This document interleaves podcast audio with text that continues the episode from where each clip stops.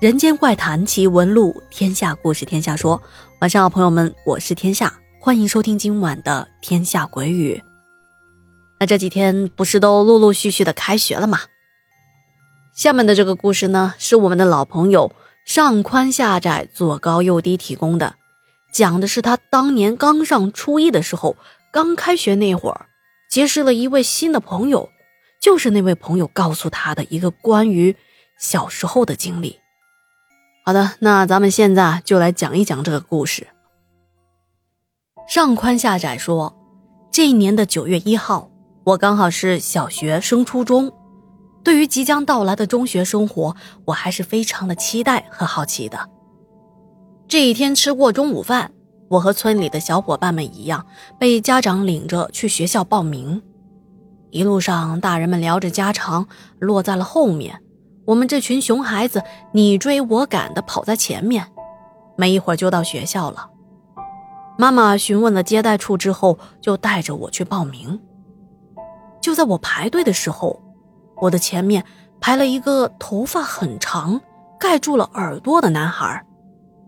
那时候我觉得留长发很酷，所以对所有留长发的男同学，我都是毫无抵抗的，会多看几眼。而下面我要说的这个灵异故事，就是这个长头发的男同学告诉我的。他叫刚子。正式开学之后，我才发现啊，我们很幸运的被分到了一个班，在初一六班。那时候也是受到港台影视剧的影响吧，嗯，我就很羡慕他留的长发，觉得这些留长发的人很酷很帅，下课就经常主动找他一起玩儿没过多久，我们就打成了一片，成了形影不离的好朋友。我记得那天下午放学之后，我们几个关系不错的同学三五成群的一起到街道的游戏厅打拳王九七。这路上啊，就不知道怎么的聊到了鬼故事，他就给我们讲了一个他前阵子，也就是暑假期间遇到的怪事儿。在我们那儿啊。村里头家家户户的大蒜都已经晒干了，就要把那个蒜头给炸下来。在这个收蒜头的季节，期间里来收购蒜头的人很多，大家都想早点把活干完，趁着这个热乎劲儿卖个好价钱。刚子家的大蒜种的少，早就炸完了，而且还卖上了好价钱。这第二天吃过了早饭，刚子的爸妈就去他姨妈家帮忙了。他姨妈家种的大蒜比较多，在这个时候特别需要人手。走的时候，他妈妈对他说：“哎哎，刚子，别睡了，快起床吃饭。吃完饭来你姨妈家帮忙炸蒜，他们家种的多。我跟你爸先骑着三蹦子先走了啊，你来的时候记得把门锁好。”刚子迷迷糊糊的应了一声，又睡了过去。等再醒来的时候，一看时间。已经是早上的十点半了，他赶紧起床、洗脸、刷牙，喝了两口稀饭，拿了两个馒头，夹点咸菜啊、辣椒之类的，就出门向姨妈家的方向走去。走了一阵子，等他远远的看到姨妈家所在村的村牌的时候，这心里头啊有点高兴。为什么呢？因为看现在太阳所在的位置。他判断得出来，这一会儿去到姨妈家，正好赶上吃中午饭，能偷懒就尽量的偷懒呗。就这样想着，不一会儿就来到了离村口十几米的地方。抬头一看，村牌赫然三个大字：“前进村。”正当刚子从村口的丁字路口往村里拐的时候，他突然觉得这个脑子啊，嗡的一声。然后这意识就开始有一些模糊了，就像是刚睡醒，但是脑子还没醒的那种感觉。随后就觉得头重脚轻，等走到姨妈家的时候，那种异样的感觉才消失。这种体验呢，他从来没有过，他就觉得有一些奇怪。来到姨妈家，跟家人说了刚才发生的事情，家里人也没当回事儿，都只顾着忙着呢。都认为是刚子，因为他来得晚，生怕家人说他，他找了个借口。刚好这时候午饭确实也做好了，就叫他一起吃饭。吃完饭，稍微的休息了一会儿，就开始忙活起来了。刚子也搬了把凳子，找了个凉快的地方，开始炸蒜了。炸蒜嘛，就是把这个蒜头这部位留下来，把其他的那些茎部长的地方给炸掉。刚子说，刚开始炸的时候，我觉得还好，可是炸着炸着，那种意识模糊的感觉就又慢慢的袭来。我就甩了甩头，然后继续忙手上的活。可是不一会儿，我就像是喝醉酒断片了一样，没有了后续的记忆。再等他有记忆的时候，发现已经躺在了自家的床上。醒来之后，头还有点疼。紧接着，他就看到七大姑八大姨，还有村子里头懂得那种事儿的一个奶奶，也在，反正是来了不少的人。刚子他妈妈一边抹着眼泪，一边对他说：“呀，刚子，你醒了呀？感觉怎么样啊？”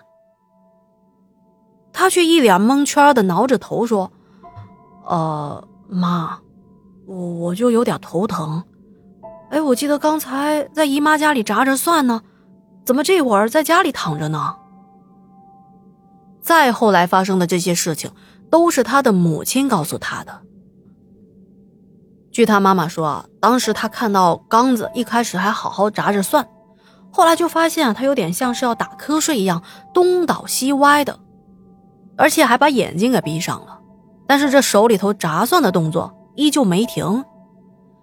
他妈妈也是无意间扫了一眼，才看到这一幕的，接着就喊他，可是喊了他之后，发现他就跟没听到一样，而且慢慢的。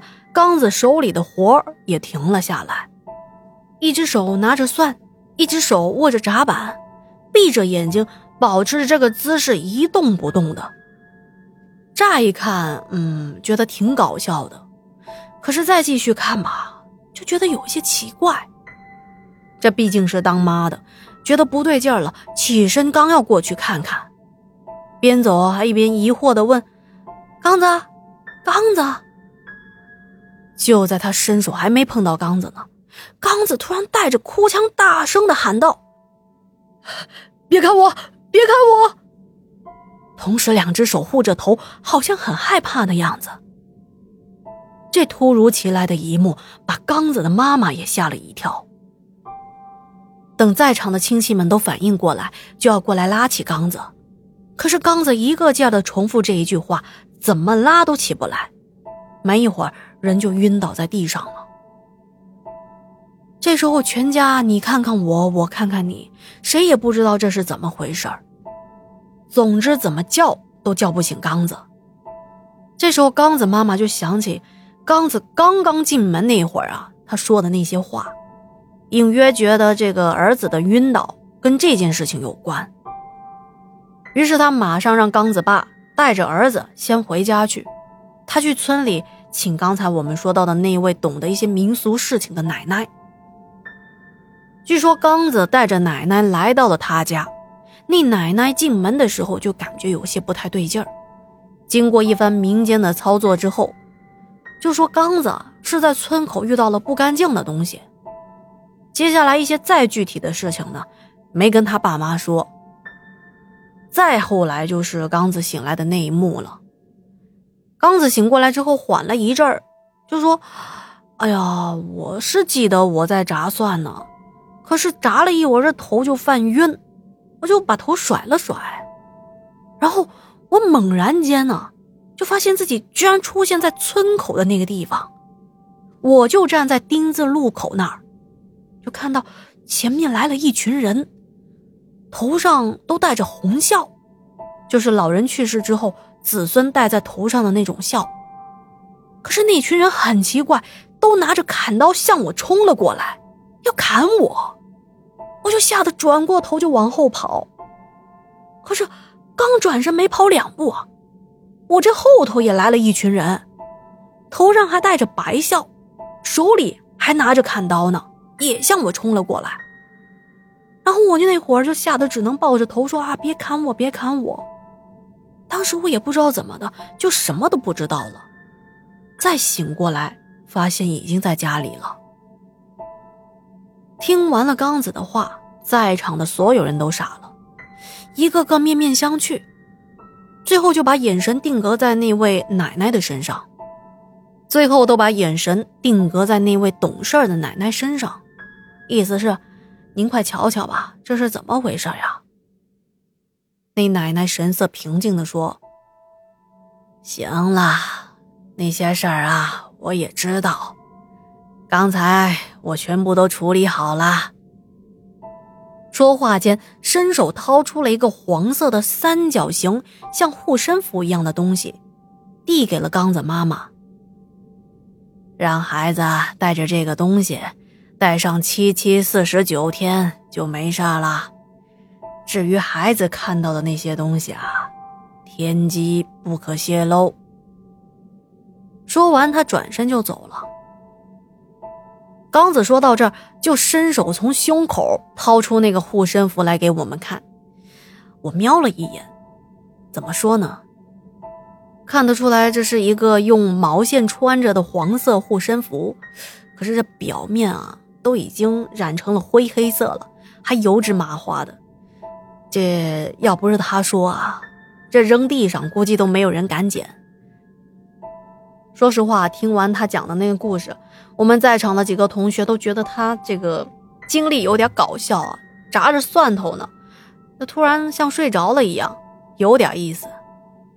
可是随着我们往游戏厅的方向走，走过一条小巷子的时候，我突然回忆起他所说的那个有人拿着砍刀向他砍来的事情。不知道怎么的，可能是我想象力太丰富了吧，我突然就觉得有些害怕了起来，我就不想去游戏厅了，因为等打完游戏天都黑了，我怕自己回家的时候万一遇到那种邪门的东西，那咋整啊？想到这，我捂着裤裆说：“啊，那什么哥几个哈，我突然想起来，我妈说啊，今天要让我一定要早点回家去。”说家里还有活要干呢，我要是回去晚了，我妈非得把我给打骨折了不可。那我就先闪了，你们去吧啊，玩的开心啊！说完，我转身就跑，也不管身后传来了小伙伴们的嘲笑声。好啦，今天的故事就讲到这里啦，再次感谢上宽下窄小哥哥的投稿，明天呢依旧是他的故事啊。嗯，也是一个他小时候的经历。好的，那今天的节目就到这里啦，不要忘记帮天下点赞、留言、打 call、转发，我们明天再见啦，晚安。